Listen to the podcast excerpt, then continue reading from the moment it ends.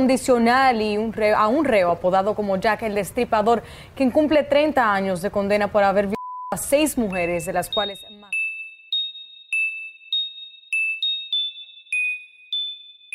Estás escuchando Perfil Criminal con Tania Mino.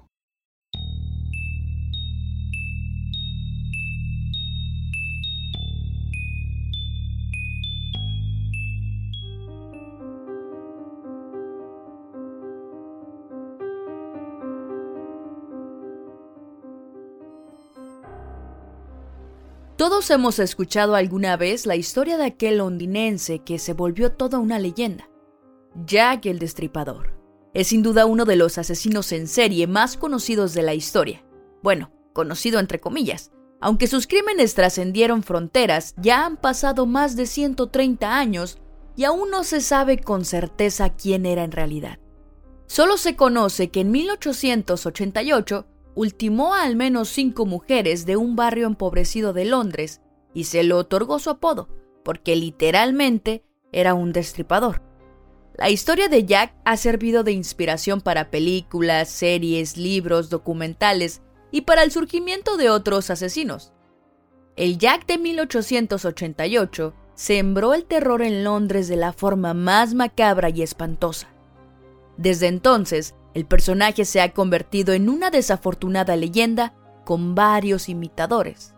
Y justamente en República Dominicana existe un caso muy similar, el caso de Luis Alberto Cabrera Jiménez, a quien se le ha dado el nombre de Jack el Destripador Dominicano.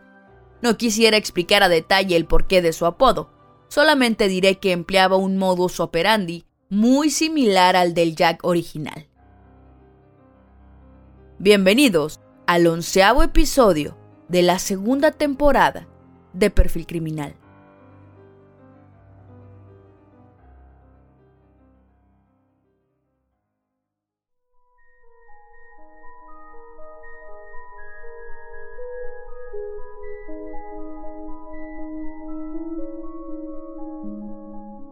Hoy emprenderemos un oscuro viaje a República Dominicana, a Santo Domingo para ser más precisa.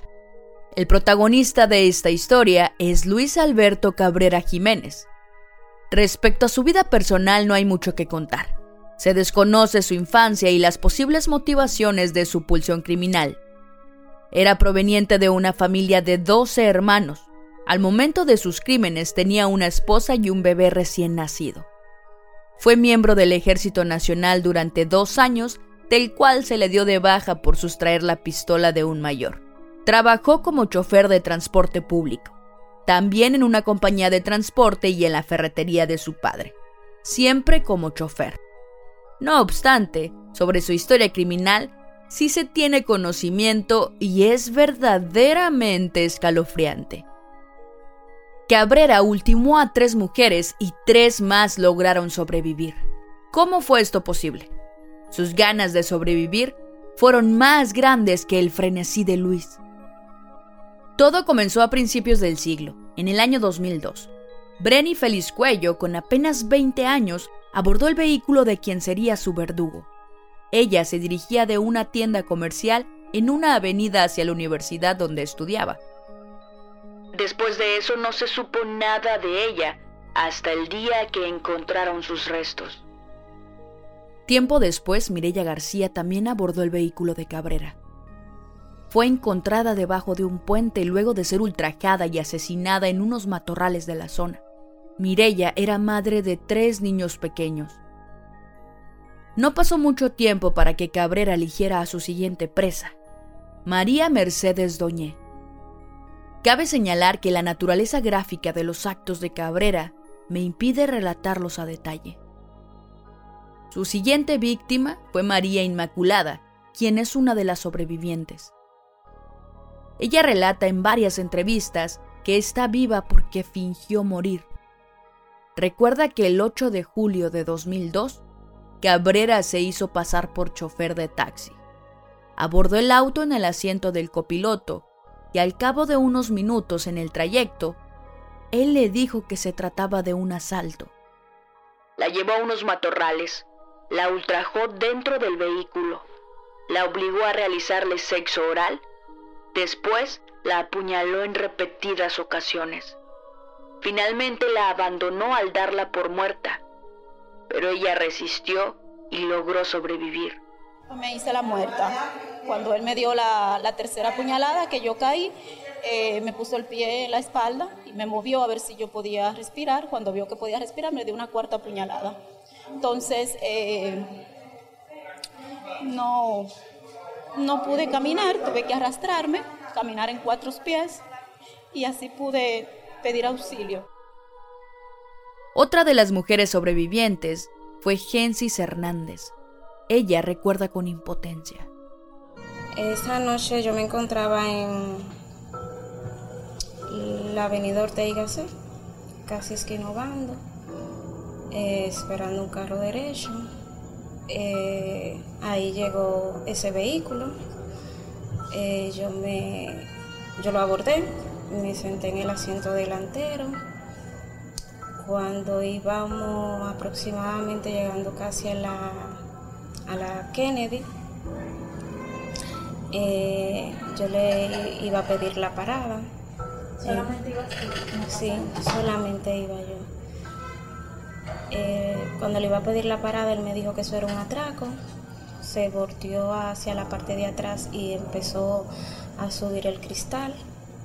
Luego subió el cristal delantero echó el asiento donde yo me encontraba hacia atrás, me puso una toalla, se encontraba la toalla húmeda, una toalla azul de ramos, eh, me la tiró en el rostro, él me puso a hacerle sexo oral en, el camino cuando llegamos a, un lugar, o sea, desierto, yo no, no sabía dónde me encontraba. Cuando él iba a proceder a violarme.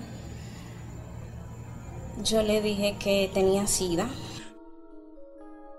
Eso lo llenó de ira y con un cuchillo le rompió la blusa, haciéndole una cruz en la espalda. La llenó de cortaduras al punto que perdió el conocimiento.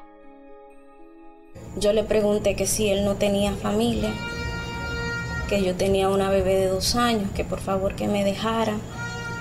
Él me decía que personas como yo no deberían desistir.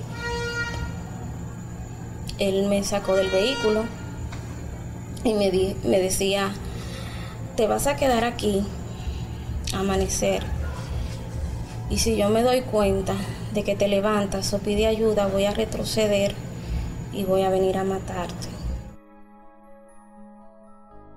Cuando recobró el conocimiento, no tenía idea de dónde se encontraba.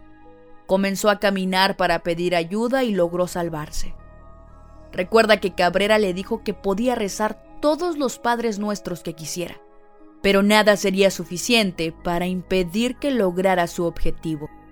Virginia de la Cruz también pudo sobrevivir pese a la furia y ataques de Luis Alberto.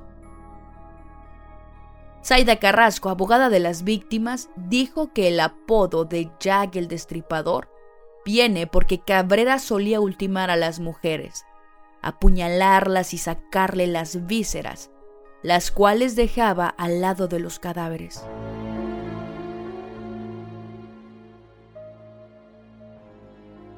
El modus operandi que empleaba para raptar a sus víctimas, todas mujeres, era transitar en un vehículo Nissan rojo del año 84, con el cual aparentaba ser un taxista.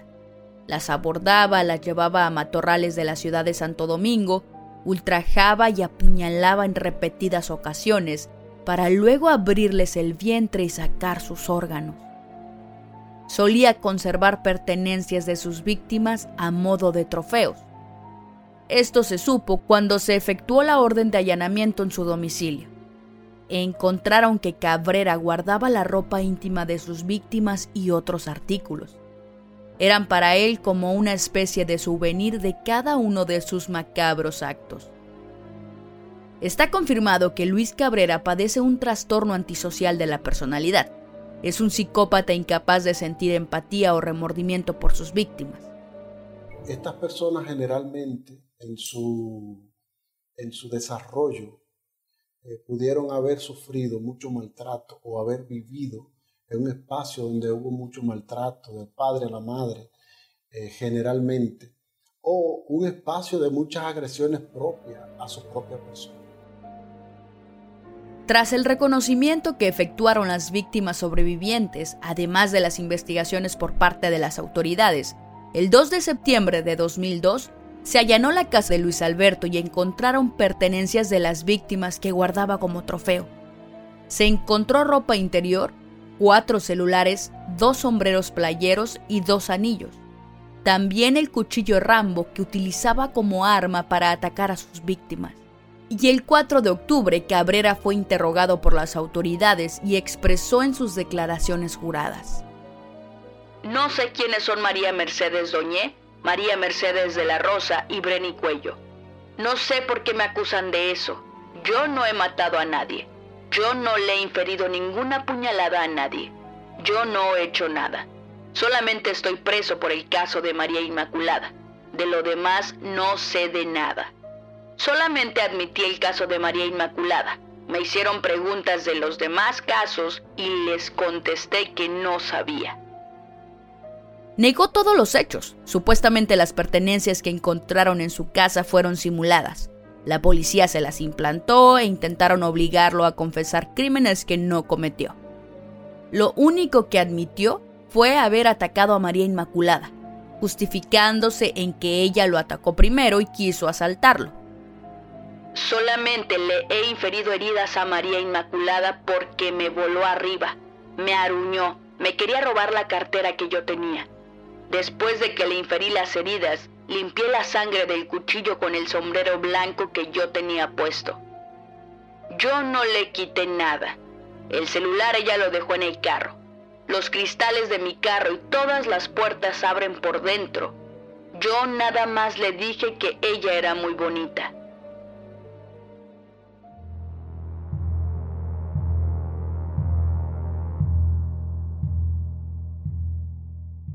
Conforme a las pruebas e indagatorias en el caso, Cabrera Jiménez fue sentenciado en 2002 a la pena máxima de 30 años de prisión tras ser declarado culpable del asesinato y violación de María Mercedes Doñebrito, Mireya García de la Rosa y Breni Alnaica Félix Cuello. Además, fue encontrado culpable de haber violado a Gensis Hernández, María Inmaculada y Virginia de la Cruz. No obstante, en 2018 el tan conocido Jack el Destripador dominicano buscó salir de prisión al cumplir la mitad de su condena. ¿Cómo es posible que se lleve a cabo tal solicitud? Pues es un derecho que después de que se cumple la mitad de la pena, se puede valer de éste. Y con ayuda de su abogado Wilson Melo, escribió una carta para expresar su arrepentimiento y solicitar su liberación. Estos años que llevo en prisión me han permitido reflexionar, estudiar, capacitarme y reconciliarme con Dios, pidiéndole perdón por todos los daños que ocasioné a los familiares, a mi familia, a la sociedad y a la justicia. Entiendo que los daños que ocasioné son irreparables ante Dios y el mundo. Perdón, perdón, Dios bendiga.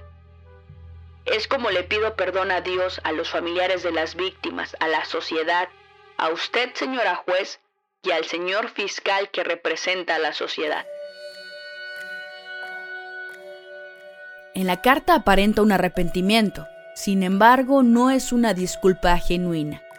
Comprensiblemente los familiares de las víctimas manifestaron su temor y desacuerdo con la osadía de una solicitud de liberación, y no es justo que él quiera salir ahora después de con la pena máxima. Que, después que a él le cumpla los 30, tienen que echarle 30 más, porque aquí se tiene que acabar esta vagamundería. De que una gente que mate 6 gente, echarle nada más 30 años. Le dio 16 puñaladas. una niña estudiante que estaba terminando la universidad salió de su estudio para su casa y la, le echó mano y la, y la, y la desgarró, la asesinó. Cristobalina Cuello, madre de una de las mujeres asesinadas, suplicó que sea mantenido en prisión ya que seguía representando un peligro para la sociedad dominicana. Y le hago un llamado a toda la madre que tienen sus hijas, que se levanten contra este asesino, Luis Alberto Cabrera Jiménez, que lo quieren tirar a la calle hoy. Y estamos aquí para que se le haga justicia. Justicia es el asesino, ese destripador. El periodista Uchi Lora hizo un llamado importante a que se reconsidere la ley de reducción de condena para evitar la revictimización de las familias y de las mismas víctimas. Porque él está ahora solicitando la libertad condicional porque cumplió la mitad de la pena. Aquí es necesario modificar la ley de la libertad condicional. Mm. ¿Por qué? Porque es una ley que revive dolores de víctimas, que revive angustias, y que mantiene en jaque a los que han sido víctimas de estos criminales. ¿Por qué?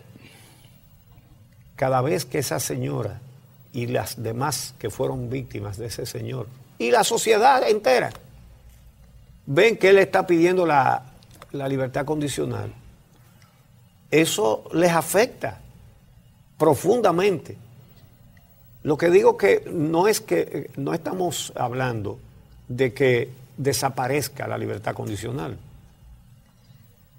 Es que se reglamente. Porque mira lo que pasa. Si él ahora le niegan la libertad condicional, entonces dentro de dos meses él puede solicitarlo otra vez. Y los 15 años que le faltan de prisión, él puede estar cada dos meses. Pasándosele en eso. Seis veces al año.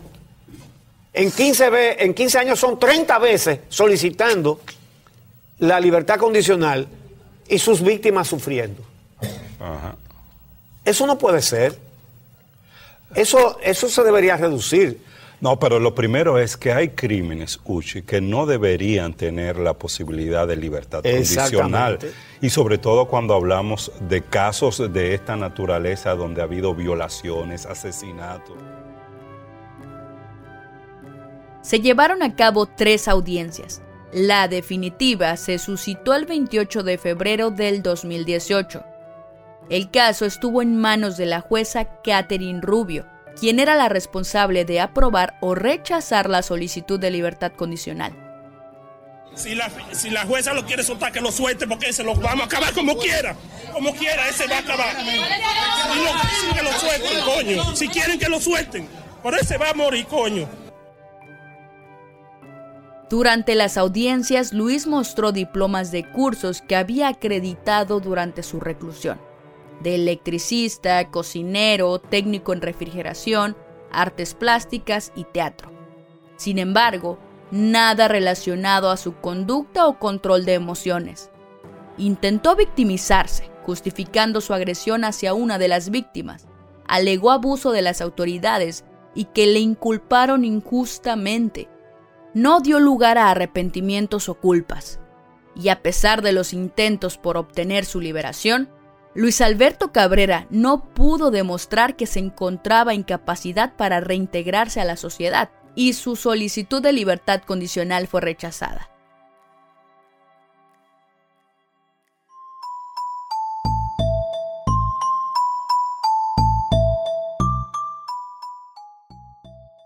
De acuerdo con las motivaciones de la magistrada Catherine Rubio, Cabrera Jiménez aún no reconoce la comisión de los hechos por los que fue condenado. Consideró que otorgar el beneficio de libertad condicional pondría en peligro no solo a las víctimas sobrevivientes, sino también a cualquier ciudadano.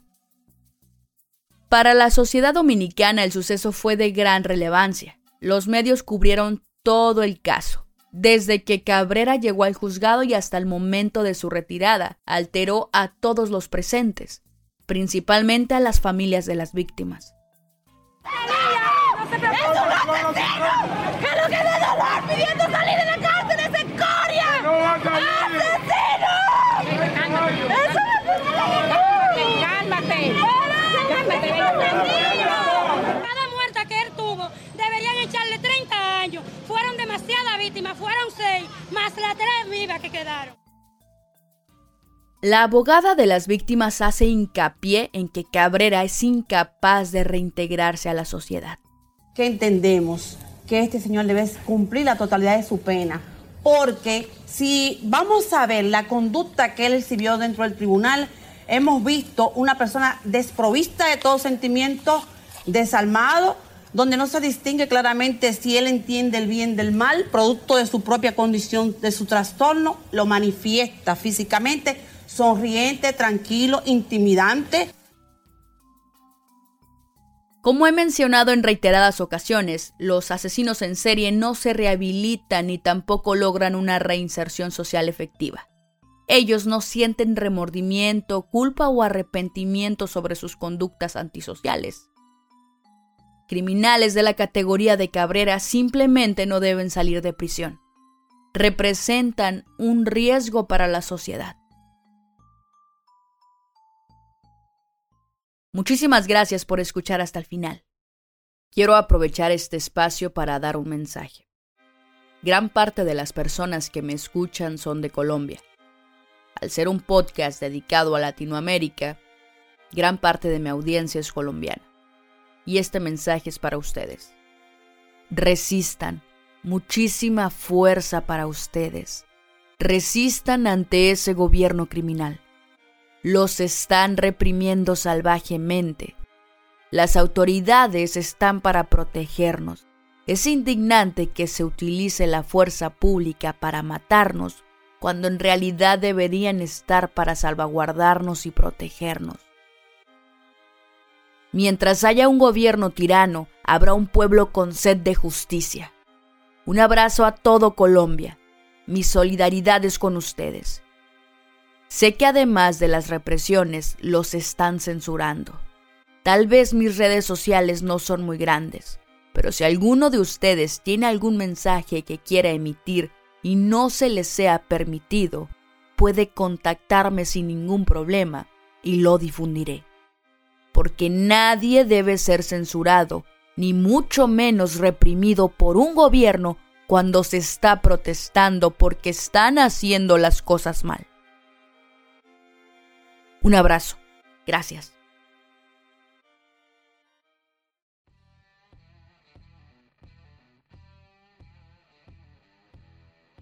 Como bien saben, hice una encuesta en las redes sociales en relación a narrar los episodios sola y hubo un gran porcentaje, aproximadamente un 70 versus un 30%, en que continuara los episodios sola, con alguna colaboración de manera esporádica.